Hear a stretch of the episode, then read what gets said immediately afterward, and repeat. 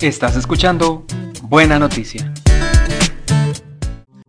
Vengan a mí con sus penas, con sus dolores, yo soy su Dios. Un cordial saludo para cada uno de ustedes en este segmento de Buena Noticia.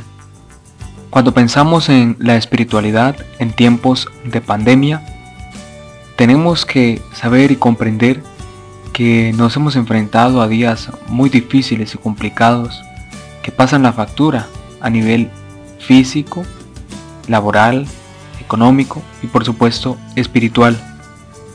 Muchas personas me han preguntado sobre el tema y me piden consejos de cómo poder vivir su espiritualidad en medio de estos días de pandemia. Hay que recordar lo que dice la carta de Santiago, capítulo 2, versículo 18. Pero alguno dirá, tú tienes fe y yo tengo obras. Muéstrame tu fe sin obras, y yo te mostraré por mi fe las obras. Así también la fe por sí misma, si no tiene obras, está muerta. Justamente, la fe que decimos profesar tiene que manifestarse en obras muy concretas. Recordemos que por el bautismo fuimos ungidos, sacerdotes, profetas y reyes. Estamos unidos al sacerdocio común de los fieles, todos nosotros, sacerdocio que nos viene Jesucristo, el único sumo y eterno sacerdote. Y todos los fieles, los laicos y los consagrados, gozamos de ese sacerdocio común. Algunos son llamados para ejercer el sacerdocio ministerial, es el caso de los sacerdotes, pero todos tenemos ese común sacerdocio que viene de nuestra unión por Jesucristo a través del bautismo. Por eso es que podemos alabar y adorar a Dios en espíritu y en verdad, recordando aquellas palabras cuando Nicodemo de noche fue a buscar a Jesús. Y Jesús le dijo, yo te aseguro que llegará el momento en que adorarán al Padre en espíritu y en verdad. Y son las palabras que Jesús dirigió a aquella mujer en el pozo cuando le pidió agua. Te aseguro que ni en este monte ni en aquel adorarán a Dios. Lo harán cuando lo hagan en espíritu y en verdad. Todos nosotros somos piedras vivas del templo espiritual. A eso se refiere justamente. Y eso es posible por nuestro bautismo. Así que en estos tiempos de pandemia tenemos que tomar en nuestras manos la vida espiritual de cada uno, la propia, y poder alimentarla. Una iniciativa que han tenido las parroquias es poder transmitir las misas. Y esto pues ha logrado que llegue a muchas personas este momento de oración y espiritualidad. Sin embargo, es importante que recuerden algo. Hay que tener una debida preparación. No solo se trata de sintonizar la misa por el Facebook o de tener la misa ahí de fondo mientras hacemos otras cosas. Hay que prepararse. Yo siempre invito a la gente para que pueda colocar un pequeño altar, no tiene que ser nada elaborado, una mesa, un mantel, una imagencita de la Virgen, de algún santo, una velita, y que luego se disponga y se prepare frente a la pantalla de su televisor, del celular, de la tablet, en fin, donde vaya a mirar la Eucaristía y pueda unirse de corazón, respondiendo cuando al pueblo le toca responder a las oraciones, estando atento en el momento en que se proclaman las lecturas, en que el sacerdote hace su homilía, y seguir con atención los gestos que el sacerdote va realizando durante la misa. Participar como si estuviera allí. Justamente ese es el secreto. Y esto hará que reciba realmente frutos espirituales.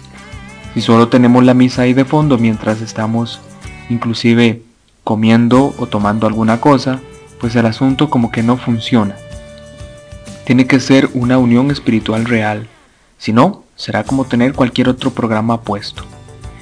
Pero más allá de eso, insisto, se trata de tomar en las propias manos la vida espiritual de la familia y la suya, a través del rezo del rosario, recordando cómo nuestros antepasados, nuestros papás y abuelitos nos enseñaron a rezar el rosario y se sentaban con nosotros a hacerlo, poder repetir y traer de nuevo al presente eso en la familia, de sentarse a orar juntos el rosario, sentarse y poder leer un poco de la escritura, de la Biblia, de manera especial los evangelios.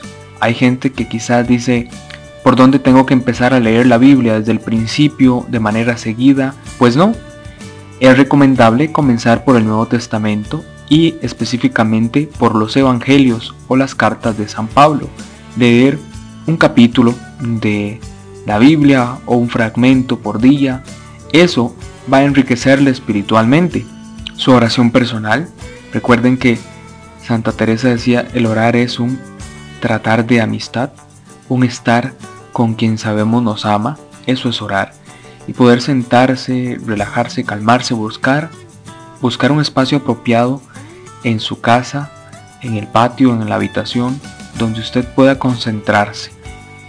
Y allí comenzar a contarle a Dios sus inquietudes, sus alegrías, darle gracias por aquellas bendiciones que usted descubre en su vida y presentarle aquello que está necesitando también a Él. Allí está orando. Hoy por hoy, a través del Internet hay muchas formas de poder buscar algún método de oración o alguna oración en Internet, cual poder seguir. Hay una aplicación que puede descargar en su teléfono en la tienda de las aplicaciones donde están las apps que llamamos, se llama Rezando Voy. Son 15 minutos por día de las lecturas que cada día tiene propuestas y un ratito de reflexión. A mí me ha servido personalmente mucho utilizar esta aplicación Rezando Voy, se la recomiendo, la pueden descargar en su teléfono. Y de esa manera ejercemos ese sacerdocio común de los fieles. Tomamos en nuestras manos la responsabilidad de no dejar que la fe se vaya desinflando, sino que en estos momentos es nuestra responsabilidad más que nunca velar por la vida espiritual. Somos seres integrales y así como nos preocupamos por alimentar nuestro cuerpo, por cuidarlo, porque no esté enfermo, por vestirlo, asimismo tenemos que hacerlo con nuestra alma, con nuestra vida interior. A propósito de vida interior, es muy oportuno una buena lectura, quizás de algún santo, o la vida de un santo, una lectura espiritual, algún libro que podamos encontrar, ya sea leerlo digitalmente o en físico, como usted guste y se sienta más cómodo. Eso también le ayudará espiritualmente. Aprovechando los medios tecnológicos, varios grupos de las parroquias o movimientos ponen a su disposición momentos de oración a través de diferentes aplicaciones. Poder conectarse a través del internet y unirse a esos grupos de oración podría ser muy oportuno. Y en el momento en que hay posibilidad de acercarse a las iglesias a recibir los sacramentos, pues hacerlo. Por supuesto que ninguna de estas herramientas va a sustituir la presencia de cada uno de nosotros en el templo recibiendo el sacramento, de manera especial Eucaristía. Entonces cuando hay oportunidad porque los templos están abiertos y porque no se es una persona de riesgo de poder hacerlo, pues hay que ir hay que ir al templo a poder encontrarse con el Señor. Pero cuando la iglesia está cerrada o se tiene algún riesgo, pues es cuando hay que ponerle fuerza y descubrir que ahí donde usted está puede encontrarse con el Señor. Esto nos recuerda aquello de las iglesias primitivas, que ante todo estaban conformadas por las casas de los creyentes.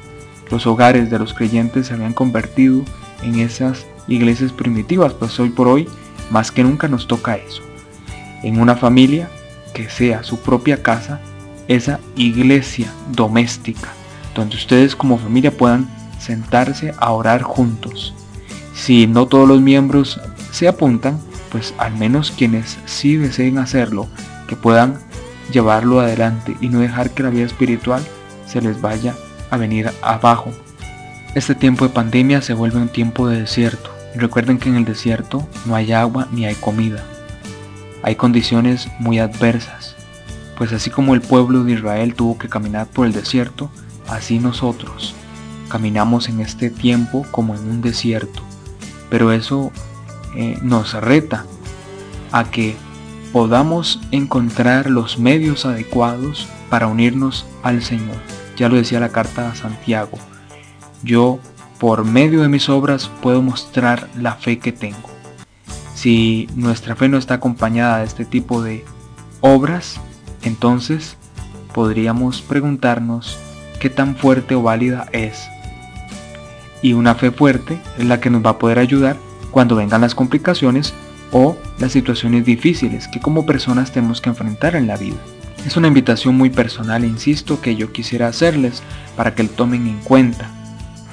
Ustedes tienen el sacerdocio común de los fieles y como sacerdotes la capacidad de adorar y glorificar a Dios. Que el Señor les continúe bendiciendo. Vamos hacia ti, ciudad celeste, tierra del Señor. Gloria a ti, iglesia santa.